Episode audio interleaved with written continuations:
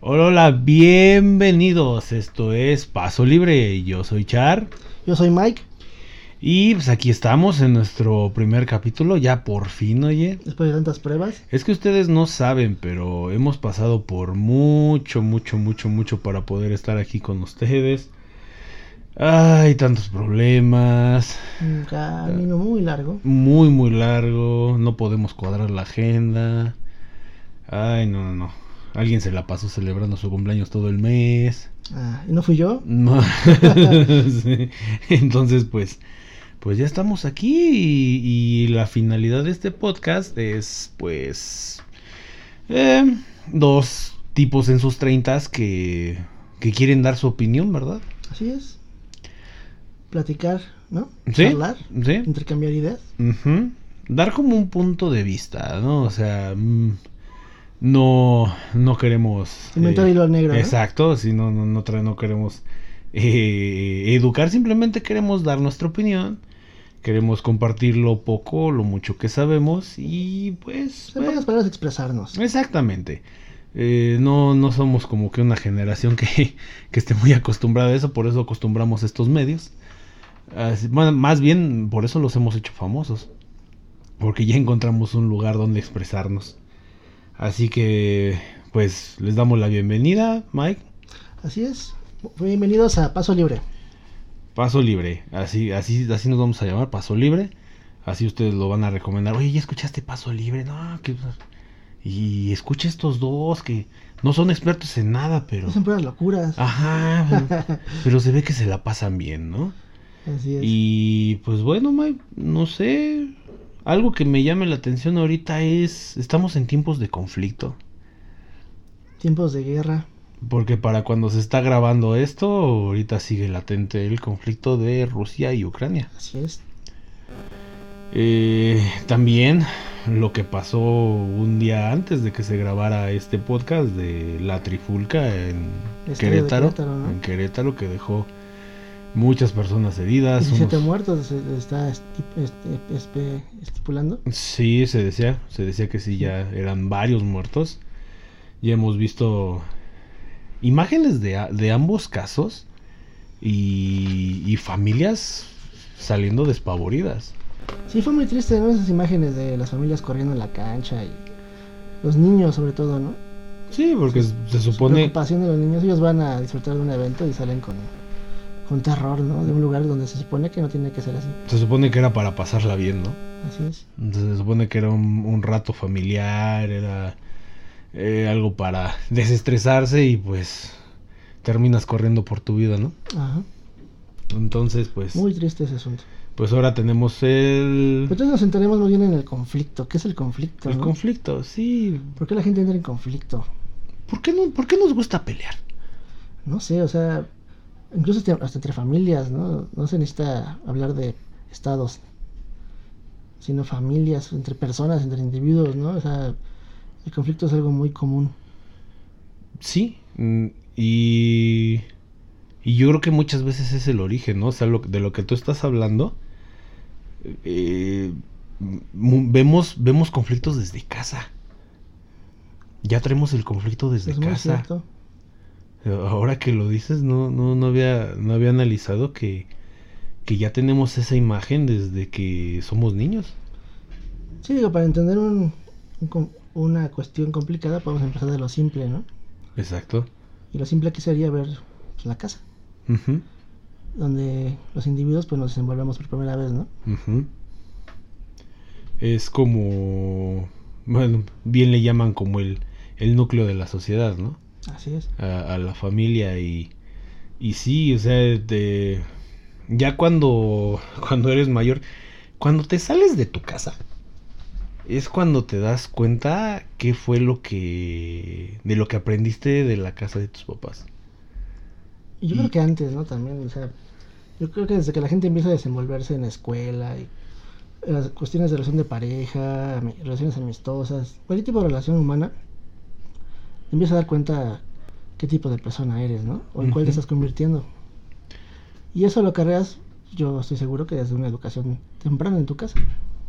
Eh, yo, yo te señalo mucho el, el- la cuestión ya matrimonial. porque ahí fue donde me tocó a mí. A mí cuando ya, ya estoy en mi casa, cuando ya me toca a mí eh, lidiar con esos problemas, eh, me doy, me, me, eh, me di cuenta que reaccionaba mucho como estaba en mi casa. Y luego son cosas que a mí me molestaban. Ajá. Y las repites, ¿no? Ajá. Se replican. Repites, re- re- repites mucho, muchas conductas las repites. Y, y luego los... Hasta los conflictos también te los llevas. Y luego son cosas que ni siquiera tú tuviste ese problema. Mira qué bueno que hablamos sobre repetir. Yo creo que aquí podemos hablar mucho sobre ciclos, ¿no? Ok. Si nos damos algo más complejo, si hablamos del conflicto de la guerra, por ejemplo, pues ya, eso sería, bueno, estamos en el preámbulo de una tercera guerra mundial, ¿no? Pero ¿cómo fue que se suscitaron otras dos? ¿Cómo empezaron las otras dos guerras mundiales que han habido, ¿no? Y pues tiene que ver, son muy parecidas, ¿te das cuenta? El, el conflicto inicia de una forma muy parecida. Ah, a ver, dame... Ponme en contexto. En la Primera Guerra Mundial, los Kaisers, ¿no? El- se puede decir que los, estos tipos así superpoderosos, Ajá. por diferencias entre ellos, comienzan a pelear por poder. En la Segunda Guerra Mundial se desata el conflicto por la toma de Polonia Ajá. y el avance del ejército alemán sobre Europa. Sí, sí. eh, Ahora esta ocasión es, es este, Ucrania, ¿no? Ajá. Avanza Rusia sobre Ucrania y ahí es donde está cocinando un conflicto, ¿no? Un posible conflicto mundial. O sea que, si te das cuenta, es similar. Pero... Es un ciclo muy parecido. Pero si lo podemos poner en una sola palabra, ¿cuál sería el origen del conflicto eh, humanamente? O sea, hablando de humano, No, como especie. no, no estoy seguro de poderlo definir de esa forma de una sola palabra, pero sí te puedo decir que un conflicto de ese tipo, de como una guerra, comienza siempre por intereses. Ajá. Creo que esa sería la palabra, ¿no? Intereses, tú pondrías Intereses, intereses. ajá. O sea, Digo, en un principio dije que no podía definirlo en una palabra porque es algo muy complejo, pero si se pudiera, yo creo que sería esa intereses. ¿Sabes qué palabra le pondría yo? Supremacía. La búsqueda de la supremacía. Yo soy mejor que tú, yo soy más fuerte que tú, yo soy Mira que más ¿eh? inteligente que tú. Incluso la segunda, la Segunda Guerra Mundial con Hitler, la supremacía fue un eje de la, de la guerra. Nah, fue el discurso. Así es. Fue el discurso. Y antes de la guerra, de hecho, cuando Hitler empezaba, como dices tú, a hablar con, con, Ale- con Alemania, ¿no? Cuando empezó a, a hacer su, sus discursos, a hacer su política, eso fue lo que les prometió ellos, supremacía, ¿no?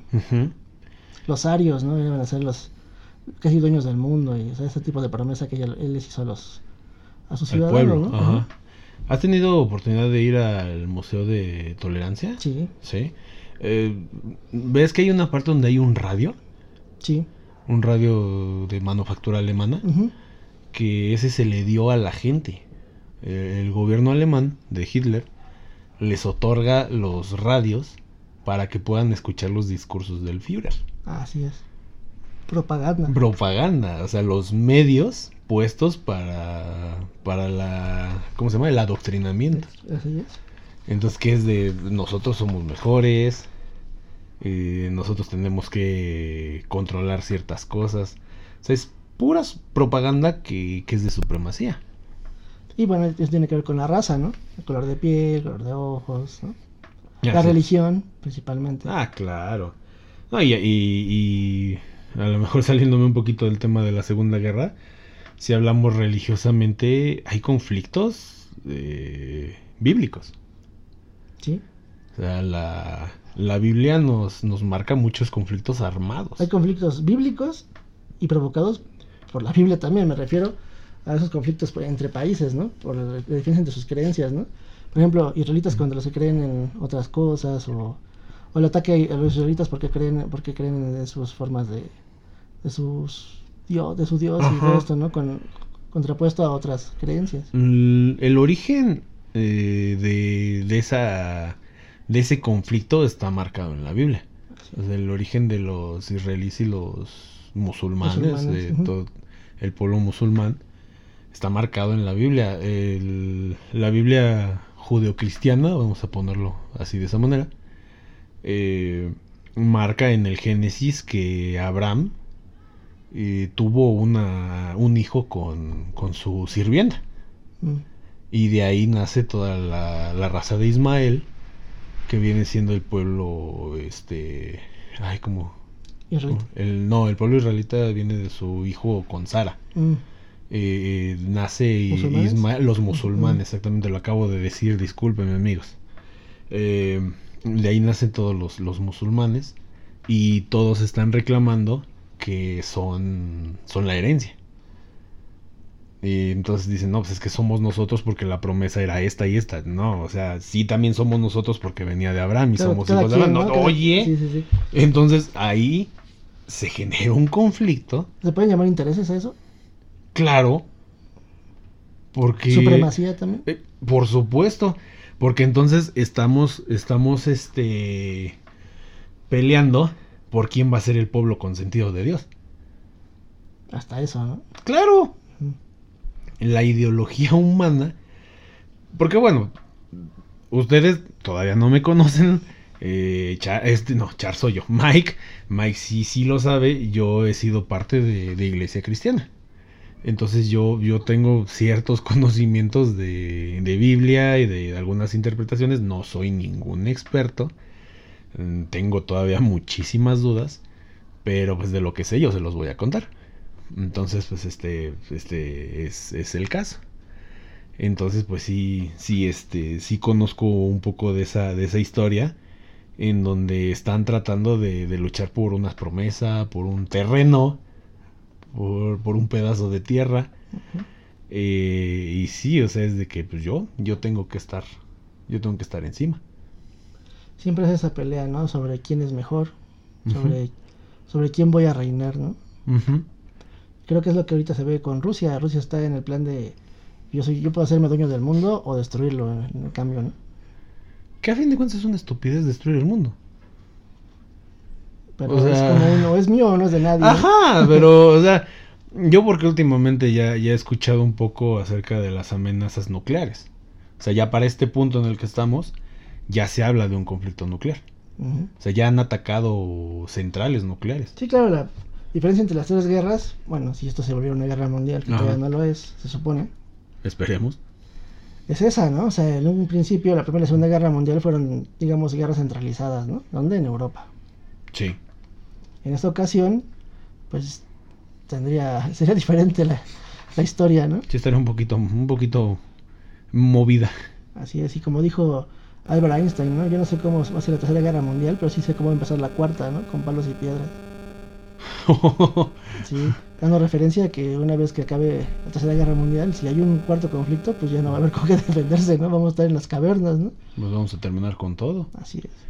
O sea, ¿por qué amenazas con... O sea, es avanzar en el terreno, tener supremacía, pero a fin de cuentas voy a terminar con todo. Mira, y además hay un tema muy, muy, muy especial en esto también, aparte de la supremacía y todo lo que estamos hablando. También los, los conflictos nacen por las diferencias en las ideas, ¿no? Ideológicas. Principalmente. Y pues aquí hay dos corrientes muy importantes, ¿no? Que serían el capitalismo y el comunismo, La eterna guerra. la eterna guerra. Ya muchos podrían decir que estoy a favor, estoy en contra. Yo, yo me pronuncio en contra del comunismo, por ejemplo. No, no, no tengo nada a favor de ellos. Ajá.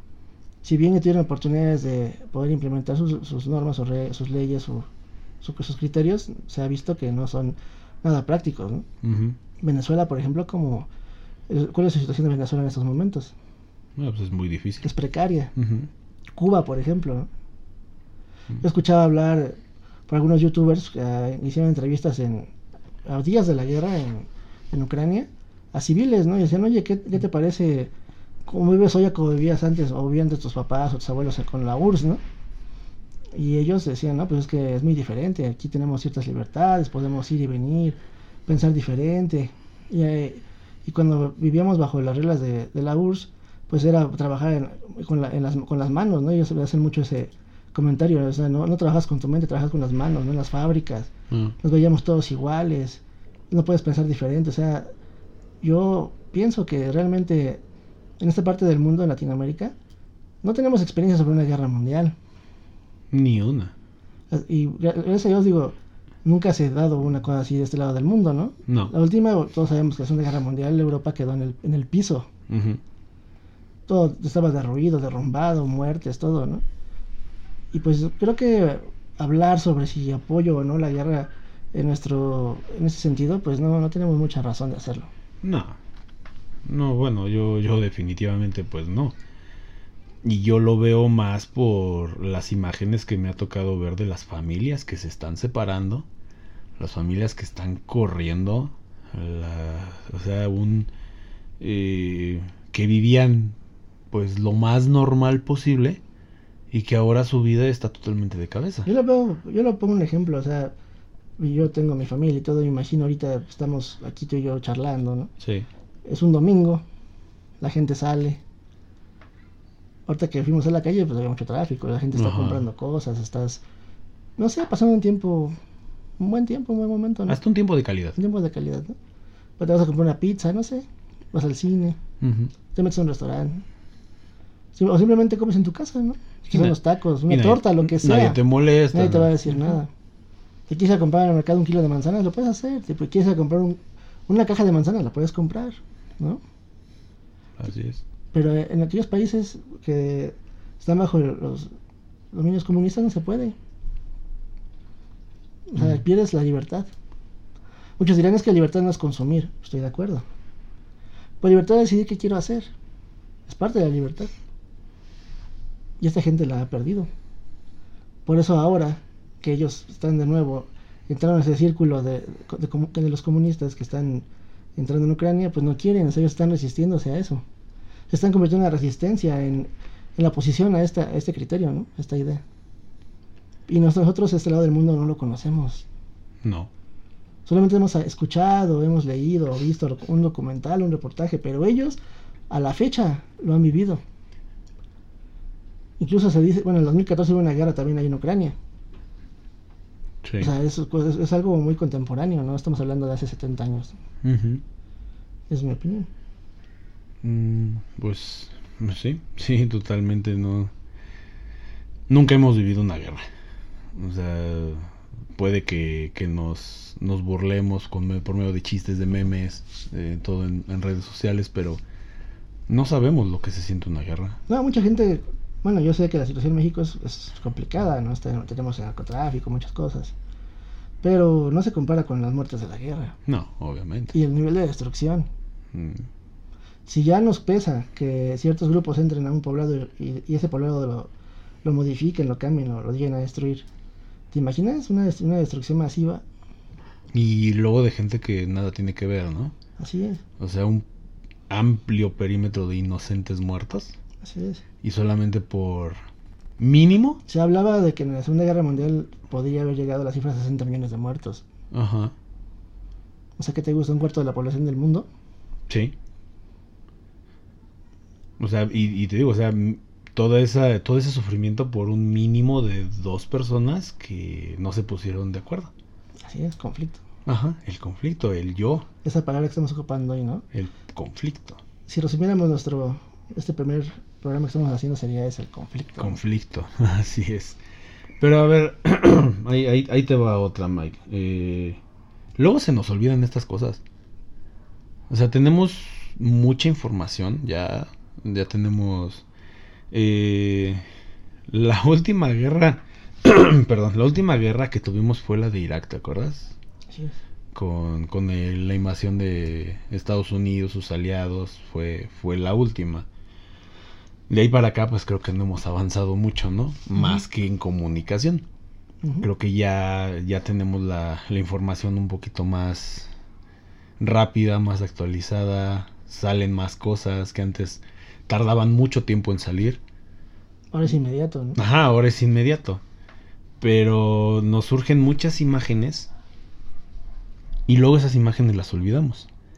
Yo antes de que de venir para acá estaba googleando una ah, una imagen de un niño que había quedado muerto en la playa, que traía una playerita roja Sí, sí recuerdo esa y un, fotografía. y, un, y un short y se veía horrible esa foto. O sea, era un niño, era un casi un bebé tendido ahí en la arena, en la playa, y, y lo fotografiaron y dio la vuelta al mundo. O sea, esa era una imagen que nos tuvo que haber enseñado el sufrimiento de los conflictos. Eso me parece que fue en 2015. Ya pasaron casi siete años. Y vamos por lo mismo. Es lo que yo te comentaba sobre los ciclos, ¿no? O sea, la Primera y Tercera Guerra Mundial, si se diera, están comenzando casi igual. Sí. O sea, el ser humano es un ser de, de círculos. Eh, ¿Sí me explicó eso? O sea, viciosos. Sí, son ciclos. Estamos cumpliendo ciclos. ¿Malos? Sí, pero son ciclos y se están cumpliendo. O sea, realmente esto parece señalar que la- las personas no, no aprendemos, ¿no? Pero nada. O sea, no, o sea, ¿cuántas imágenes como esa hemos visto? Pues el holocausto simplemente. No, sí, obviamente. Si, si lo rebobinamos mucho más, pues llegamos a esa parte. ¿Y cuántos testimonios tenemos? ¿Cuántos videos hay? ¿Cuántas cosas? Y muchas veces se dijo, eso no tiene que repetirse. Y, y el testimonio de los sobrevivientes era para eso, ¿no? Para evitar que eso se repitiera. Ujú. Y pues, No, ahí sigue. es- Matanzas. eh, pues ¿qué pasó en el estadio ayer, no? Ajá, obviamente. Sí, sí, sí, sin ir más lejos. O sea, no, no, no estamos hablando de una guerra, de destrucción masiva o, o un holocausto, pero estamos hablando de algo que nos demuestra este asunto, ese comportamiento del ser humano, el conflicto. ¿Hasta dónde puede llegar un conflicto en un estadio de fútbol? O sea, a mí se me hace algo ridículo. Solo porque el otro tiene una playera diferente a la tuya. Porque te anotó un gol. Ajá. Porque no sabes perder. O sea, cuestiones que no, no justifican una vida. Pero ahora, mira, vivimos esta situación del estadio de Querétaro eh, justo en medio del conflicto más tenso que tenemos actualmente. Coincide. Eh, ¿Cuántas semanas llevamos eh, expresando en redes sociales, en la calle, en, en varios, este, en varias plataformas de, de diferentes maneras, que estamos en contra de la guerra? O sea, como seres humanos aprovechamos esta oportunidad y decimos, no, tenemos que estar en contra de la guerra porque... eh, por esto, ¿no? Por las imágenes, por la cuestión política, lo que tú quieras. Humana. La, ajá, la cuestión humana, todo lo, lo que tú me digas. Pero a ver, ahí va mi pregunta, Mike. Y esta, esta yo creo que es... eh, Fundamental. Es fundamental para todo este tema. ¿Estamos en guerra con la paz? Wow, qué buena pregunta. ¿No sabemos vivir en paz como seres humanos, Mike? ¿Nos estorba? Hay una frase, no, no recuerdo quién la dijo, pero dice, si quieres paz, prepárate para la guerra. Ajá, sí, sí, lo he escuchado. O sea, tú me, dices- tú me acabas de generar la pregunta al revés. Pero realmente la, es. o sea, el conocimiento es ese, o sea, si quieres paz, primero hay que pelear por ella, ¿no? Ajá. Esa, esa es- esa es la lógica del ser humano. ujú. ¿Y a dónde nos ha llevado? Así es. Pues, a dónde estamos ahorita y todo lo que hemos visto. Pero yo reflexionaba eso esta semana, eh, porque esto ya lo, lo habíamos planteado desde eh, unos días antes. Y yo trataba de reflexionar acerca y no sabemos, no valoramos la paz. Y desde lo más fundamental, como, como lo decíamos hace rato, desde la familia. O sea, ¿sabemos estar en paz con nuestros familiares? ¿Sabemos estar en paz con nuestro vecino? ¿Sabemos estar en paz con el que se nos atraviesa cuando traemos el carro? Con el otro equipo. Ah, ¿sabemos estar en paz con el otro equipo? O sea, apoyamos mucho la paz. Tenemos muchas, muchas expresiones a favor de la paz. Musicales. Este. La que quieras dar, eh, ajá, artísticas. Artística, la que tú quieras, en el cine. Por ahí está Picasso con su Guernica, ¿no? O sea, son muchas expresiones a favor de la paz. Ajá, o sea, todo, todos, todos anhelamos el estado de paz. Todos queremos paz. Que todos nos entendamos, que todos seamos tolerantes, que todos respetemos. Pero en realidad, ¿sabemos vivir en esa paz? Creo que no. Hasta el momento nos hemos demostrado que no. Hasta ahorita. Porque ahora me voy a ir un poquito más adentro. ¿Te has sentido en paz contigo mismo algunas veces? Wow. Por ahí debemos empezar. O sea, partimos como desde de afuera hacia adentro, ¿no? O sea, este tema lo empezamos así. Pero date cuenta, ¿estás en paz contigo mismo? ¿Tú cometiste errores alguna vez? Claro. Yo también. Los que nos están escuchando también los han cometido. Y cuando te acuerdas de esos que te dices, qué tonto fui. ¿Por qué no lo hice de, eh, de otra manera? ¿Por qué no escuché a tal persona? ¿Por qué no seguí mi intuición? ¿Por qué? ¿Por qué? ¿Por qué? Después de que ya pasaron las cosas, ¿no? Ajá. se Y por esos qué. por qué son pequeños bombardeos que te estás haciendo a ti mismo. Cuando... y la, la- la víctima más desfavorecida, la más eh, afectada, eres tú mismo. Y estás tan afectado y estás tan en guerra contigo que obviamente lo vas a reflejar con tu vecino. Con tus hijos. Con tus hijos, exactamente, sí, más cerca, Con más cerca, sí sea. es cierto. O sea, tu- tus hijos, tu pareja, hasta tus papás, ¿no? Así es.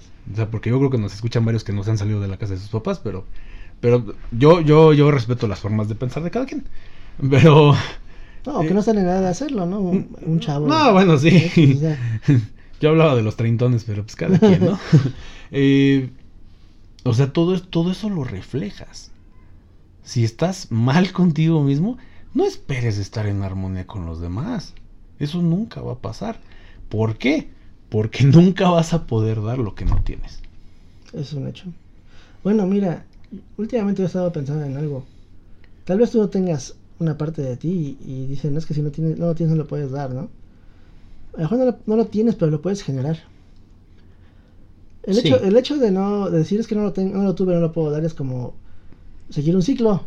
¿Me explico? Así es, sí. Seguir- Volvemos te- a los tener una ciclos. cadena y no poderla romper, ¿no? Sí. Pero si yo digo, ok, yo no lo tuve, pero lo puedo generar, o que yo no tuve amor, nada más un decir, ¿no? Ajá. Pero tengo una familia y tengo que hacer algo para estar bien con ellos, ¿no? Tengo que amar a mi familia. La voy a amar por convicción, no por obligación, ¿no? Eh, Sí. Yo no tuve un padre, ¿no? Este, bueno, yo soy padre de, una, de, un- de unos niños, tengo mi familia. Pues voy a ser un buen papá, ¿no? Oye, mi papá fue alcohólico, ¿no? Ujú. Yo voy a Ah, yo también voy a ser eso. alcohólico, ¿no? O sea, Ajá. no, al contrario, ¿no? Yo tengo que ser mejor que él, o sea, hay que entender algo. El hecho de no haber tenido algo no te hace no ofrecerlo a los demás. Es una, se me hace una forma conformista de pensamiento. Sí. A un un punto de tal vez así como de estancamiento, ¿no? Ujú. Es lo que yo opino. Pero sabes eh, lo que duele llegar a eso. Bueno, y además, hay quien llega y hay quien no. Ajá, es así, sí, sí, porque ahí, ahí te va. Duele mucho porque tienes que tirar muchas estructuras que te fuiste haciendo con el tiempo. Y por- pudo haber sido muchas cosas que las traes desde casa. Entonces, derrumbar todo eso duele porque te estás enfrentando contigo mismo. Eso es algo importante, digo, hasta en películas se ha visto, ¿no? Ajá. El hecho de tu mismo reflejo, o sea, tu peor enemigo eres tú mismo. Es la persona más difícil con la que vas a tratar, tú mismo. Porque sabes que estás mal, pero por orgullo, O por ceguera. por ceguera, o por ese anhelo de supremacía, no lo sueltas. A esto se le llama vulnerabilidad. No eres vulnerable con la gente porque tú piensas que la vulnerabilidad, vulnerabilidad, perdón, eh, es, es un este es una debilidad. Entonces no me tengo que ver débil. Aquellos tienen que ver que yo puedo. O sea, yo no le tengo que pedir perdón a nadie. Yo no le tengo que pedir eh, disculpas a, a mi familia, a mi amigo, a mi compañero de trabajo. O sea, hemos perdido esa capacidad de ser vulnerables. Pero a fin de cuentas eso es lo que... Esa es la clave para lo que tú dices. Para lo que tú lo viviste muy difícil antes. Pero si tú puedes ser vulnerable, entonces tú estás cambiando la historia. Pero sería vulnerable o empático. O es más, le pongo otro nombre o, dar, o, o perdonar. Exactamente, sí es. Eh, Porque la vulnerabilidad te deja, yo creo que en un estado de indefensión, ¿no? O sea, si eres vulnerable puedes estar indefenso. Pero si eres empático, entonces no for- tienes la forma de querer a los demás, ¿no? O sea, em- tener empatía con los Sí, demás. sí, el, sí, la empatía es importante. Pero la vulnerabilidad como es, no como nos la han enseñado, es ese es entre más vulnerable seas más fuerte eres o sea, digamos, ser sensible a los demás. Mm, y a ti mismo. Porque si yo soy vulnerable, a ver, imagínate, yo he tenido un conflicto contigo desde hace 10 años. Y fue una tontería, como son los conflictos. Entonces, en esa tontería yo tuve mi parte. Lo ideal es dejar de cargar eso. ¿Por qué? Pues porque hubo más cosas, ¿no? Porque eh, compartimos momentos de risa, momentos de logros. Y tienes que ver qué pesa más, ¿no? Entonces, llegar contigo y de decir, Mike, discúlpame, eh, la regué, hice una estupidez, no sabía lo que decía y esto. Empiezas a ser vulnerable y empiezas a hablar con la verdad. Y empiezas a decir, sabes que yo te haces responsable de tu parte del problema. Y aquellos que llegan a ser más vulnerables en ese aspecto son más fuertes, porque se pueden enfrentar a sí mismos Ok. tienen ese, esa capacidad de derribar esos, esos este, esquemas que se han puesto para lograr una, una mejor manera de pensar. Entonces, ¿qué tanto nos falta de vulnerabilidad para poder vivir en un estado de paz? Muy bien. Fíjate que yo lo pondría también en un, en un esquema de conocerte a ti mismo. Muy importante. Si no te conoces a ti mismo, no puedes saber cuáles son tus virtudes, cuáles son tus defectos, ¿no? Por- hacia dónde vas, de dónde vienes. Sí, No sabes con qué trabajar. Exactamente, o sea, creo que esa es la primera parte que yo diría, o sea, mi punto de vista sería ese, ¿no? Conocerte a ti mismo de una forma íntima y sincera. Sí. Y así darte cuenta de realmente cómo, cómo sientes y cómo piensas, ¿no? Qué es lo que te duele, qué es lo que te hace fuerte. Pero te das cuenta que sumirte en ese abismo es, es muy difícil y hasta es peligroso. ¿Qué le verías de peligroso? Bueno, mucha gente que se, que se da cuenta cómo es o que trata de conocer a sí misma, pues se mete en ese abismo de ellos mismos y no regresan. Hay, un- hay un momento de oscuridad, ¿no? Donde puedes darte cuenta de cosas tuyas que no te gustan, que, que te pueden dar hasta miedo. Y no hablo de mí, hablo de casos que yo he leído, ¿no? O sea, creo que hasta convendría inventar un día a un psicólogo, ¿no? Para que nos diera más referencias sobre el tema, ¿no? No, sí, sí, sí, sí. Muy, sí te interesante. pero sí te puedo decir una cosa, o sea, el, el abismo del interior, el abismo de la mente, es muy profundo. Es por lo mismo que hay asesinos, ¿no? Es por lo mismo que hay homicidas, que hay feminicidas, que hay todo ese tipo de cosas, Sí. ¿no? Gente que entra en su interior y, y se va por otro lado, o sea, dentro de ellos mismos. O sea, pero bueno, si lo traspolamos a una cuestión positiva, ese conocimiento de ti mismo, ese autoconocimiento te lleva a crecer, Que es lo ideal. Te lleva a cambiar lo malo por bueno, Exacto. transformar tus pensamientos, ¿no? Y cambiar tu vida. Así es. Reflejarlo de adentro hacia afuera. Y eso es lo que durante siglos no ha pasado. Mira, no sé, no, no sé la cúpula cómo, cómo sea. No, me imagino a Putin sentado en un cráneo, en un trono de aquellos humanos, ¿no? O sea, con un, con un tridente, ¿no? Bien Y- apocalíptico. Sí, sí, sí, ¿no? Pero no sé si sea. Mira, son personas muy inteligentes, Charo. O sea, ellos se conocen perfectamente, ellos saben a dónde van, lo, a dónde vienen, lo que quieren. Porque por algo están ahí. Por supuesto. Entonces, ¿realmente quieren lo que está pasando? ¿O por qué lo quieren, no? Yo más bien le pondría ahí una cuestión, suma, o sea, totalmente de intereses. Supremacía. Supremacía. ¿no? Y regresamos al mismo tema. O sea, porque uno en su vida diaria tienes muchos tropiezos, tienes, te levantas, caes, avanzas, retrocedes, ¿no? Pero esa gente que está allá arriba, bueno, que también tiene tropiezos y todo lo que tú quieras, pero están ahí por algo. Muchos de ellos tienen unas grandes mentes. No específicamente para lo bueno, pero son pero mentes tienen, ¿no? muy, muy Muy ávidas, ¿no? ah, ajá, hábiles. Entonces, ¿cuál es el problema con él? O sea, por ejemplo, Putin. ¿Qué pasa por su cabeza? Exacto, o sea, se- es un misterio, ¿no? O sea, es así como de, oye hermano, pues estás ahí y, y estás en el trono, ¿no? ¿Qué quieres? ¿Realmente quieres acabar con el mundo? ¿Por qué? ¿Porque tu mamá te pegó de chiquito? No creo que sea así de simple. Ahí debe haber muchas cosas, inclusive tal vez intereses de gente que está tras él. Sí. Y, y a lo mejor más arriba que él, ¿no? Exacto. Y lo mismo Estados Unidos, no sea igual. Mira, bien que mal, los dos países son conquistadores. Y, y son libertadores, ¿no? Los dos tienen esa. Sí, claro, entre, Sí. entre Ah, en comillas, ajá. Pero los dos tienen esa, esa cualidad, ¿no? Algunos los ven como sus libertadores y otros los ven como sus, in- sus invasores, ¿no? Y los dos tienen esa cualidad. Y los dos son potencias mundiales. Ujú. Y prácticamente los dos dependemos, ¿no? Ujú. Digo, es algo feo decir dependo de alguien, pero realmente si este güey tiene una bomba atómica, pues creo que sí dependemos de eso, ¿no? Creo que sí saldríamos un poco afectados. Un poco afectados, Sí. ¿no? eh. Y no es una, ¿eh? No. Creo que él tiene el 40% de, de armas nucleares del mundo, una cosa así. Y Humildemente. humildemente, entonces imagínate una, una guerra así, ¿no? Ahora, los especialistas están diciendo eh, que, que realmente Rusia no, no ha invertido demasiado en tanques, en aviones. Que se supone que su ejército lo renovó. Pero Rusia lo que invirtió es en misiles. Ujú. Rusia no tiene, no tiene la idea de una guerra como la segunda. Rusia tiene la- en, la, cabe- en la cabeza la idea de una guerra intercontinental. Y eso es aún más peligroso. Sí, ahí ya vamos todos. Allá vamos todos. Quedamos o no. Exactamente. Pero, o sea, ahorita que decías todo eso, o sea, hay otro, otro factor que siempre nos lleva al conflicto. El dinero. Ah, claro. La riqueza. La ¿Dónde cuestión económica, oye, no, no, no, no la ¿Qué nos podemos pasa? dejar No, fuera. no. O sea, el, el dinero siempre va a ser un tema de conflicto.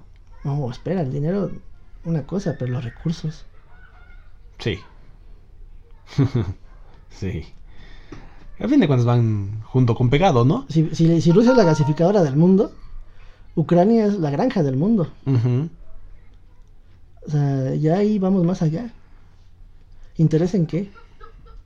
¿Solo en dinero? No. Interés en recursos, que al final son dinero. Sí, sí, sí. Y sí, poder. Son, ajá, es como te decía, es junto con pegado. Así es. Si una cosa va con la otra. ¿no? Genera la riqueza. Así es. Y pues, es parte como de una estabilidad.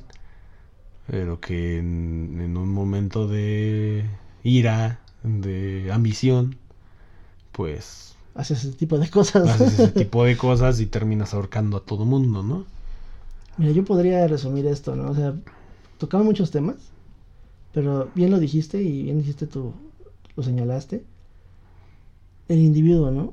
Ujú, ¿Cómo un individuo no puede estar en paz consigo mismo? ujú. ¿Cómo podemos estar en conflicto, esa palabra, conflicto, Conflicto, con nosotros mismos? sí. ¿Qué esperas de los demás? O más bien, ¿qué esperas hacia los demás? Ujú, Como el típico que te cruzas un semáforo o algo y te, te lamenta y te va, se baja, ¿no? Y, y te quiere hasta matar por, por unas palabras ahí en, manejando en el coche. Y ha ¿no? pasado, Y ha pasado, ha han sacado su pistola Y te por puedo un cerrón. muchas historias de esas, ¿no? Pero, pero oye, entonces, ¿y ¿no estamos parados, Char? Alguien que se pelea con alguien en el- por alguna cuestión de tránsito, tránsito, ¿no? Saca la pistola y metes ocho plomazos a alguien. ¿Dónde está parada esa persona? ¿No es un abismo acaso? Ujú, Dentro de él mismo, en su, en su mente, hay un abismo. Y está parado en la total obscuridad. ¿Cómo le haces para sacar a esa persona de ahí? ¿Sabes quién es la que lo puede sacar de ahí? El mismo. Así es. Él se metió ahí. Él tiene que salir de ahí. Pero ¿qué nos queda hacer, Mike? Porque tú ya eres papá Así es. desde hace algunos años. Yo todavía no. Y confío en que pronto lo seré. Pero creo que una un inicio pues van a ser nuestros hijos. O sea, un, un- inicio para que esto mm, vaya hacia otro rumbo, pues van a ser los hijos. Porque, pues sí, o sea, nosotros venimos en gran mayoría de una generación que no supo tener esa vulnerabilidad, que no supo expresar las cosas de, de una forma más sana, y así lo aprendimos. Y ahorita nosotros tenemos la oportunidad de corregir eso y de decirle a nuestros hijos cómo solucionar un... más bien, cómo enseñarlos a, a ser mejores personas con ellos mismos.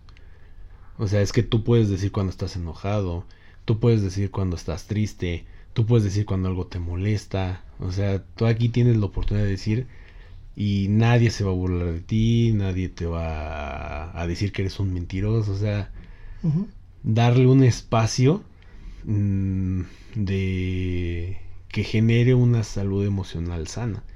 Porque a partir de eso, pues, es- o sea, tu, tu salud emocional pues puede generar muchos conflictos o, o puede evitarlos. Mira, vamos a dividir esto, bueno, yo lo veo así en dos partes, ¿no? La parte micro, ¿no? Que sería nosotros mismos y nuestra comunidad. Ajá. Y la parte macro que abarca a la humanidad completa, ¿no? Sí. En un conflicto. No sé si eso o sea, se me ocurrió ahorita. Y alguien que nos está escuchando le puede poner nombre o, o decirme estás loco, ¿no? Ujú. Pero creo que un conflicto puede ser así de ese tamaño, ¿no? Puede ser o micro o puede ser macro. Ujú. Lo Y el conflicto que es una, es una confrontación, ¿no? Sí. Ahora, puede ser micro o macro, pero también puede ser interno. Creo que hay tres formas de verlo, ¿no? El conflicto interno, el conflicto con los demás a nuestro alrededor y el conflicto que abar- abarque todo el mundo, ¿no? Y pues, viéndolo desde esa perspe- perspectiva, yo creo que la forma de solucionar esto, pues es, es complicada porque tendremos nosotros que hacer conciencia de las cosas. Tener una educación especial para nuestros hijos, pero también educarnos a nosotros como padres, ¿no? Principalmente. Principalmente. Yo cómo puedo enseñar a mi hijo algo, a mi hija algo que yo no aplico o que más que no conozco. Porque es como te digo, yo no creo que la gente haga estas cosas deliberadamente, ¿no? O a propósito, yo creo que lo hacen por ceguera, algunos. Sí. Habrá quien lo haga consciente y es peor, ¿no? Hay quien lo haga sabiendo la, la- la causa y lo hace de todos modos. Esa persona creo que comete un doble error. Pero habrá quien lo hace porque no sabe. O sea, su ignorancia realmente le tapa la vista, ¿no? Yo eso es lo que vi ayer en el estadio. Yo vi un grupo de ignorantes. ¿Cómo le puedes llamar a eso? Salvajes, ignorantes. O sea, la- el adjetivo que me digas tú que escribe ese tipo de acciones tiene que ver con la ignorancia. Sí. Y con mucho resentimiento, amigo. Sí. Se, se vio muy reflejado. Se vio muy, muy, muy reflejado. ¿Resentimiento a qué? A que tuve un papá alcohólico, a que mi papá no vivió conmigo, a que tuve que trabajar de chiquito vendiendo dulces, a que no tuve un techo. a que- Amigo, yo conozco gente que no tiene un techo, que vendía dulces de chiquito, que vendía paletas, cargaba mandados y hoy son personas muy, muy importantes, que han logrado sus sueños, sus objetivos y no los han logrado, los siguen logrando. Sí, porque tal vez llegaron a ese punto en el que se dieron cuenta que tenían que romper con ese ciclo. Entonces creo que ahí es donde encontramos la solución a esto, en es- en esta, en esta respuesta y esta pregunta, romper el ciclo. Romper los ciclos, exactamente. Si rompiéramos el ciclo, no habría guerra. Por experiencia mundial, ¿no? O sea, por experiencia de todos. Oye, hace 30 años hubo una guerra que aniquiló 60 millones de personas. No tengo que repetirlo. Y hacer lo posible por no hacerlo. Ah, no, tengo que cumplir el ciclo otra vez, ¿no? No, pues no lo hagas. Dialoga, ¿no? Para eso tenemos la diplomacia. En la casa, ¿cómo puedo hacerlo?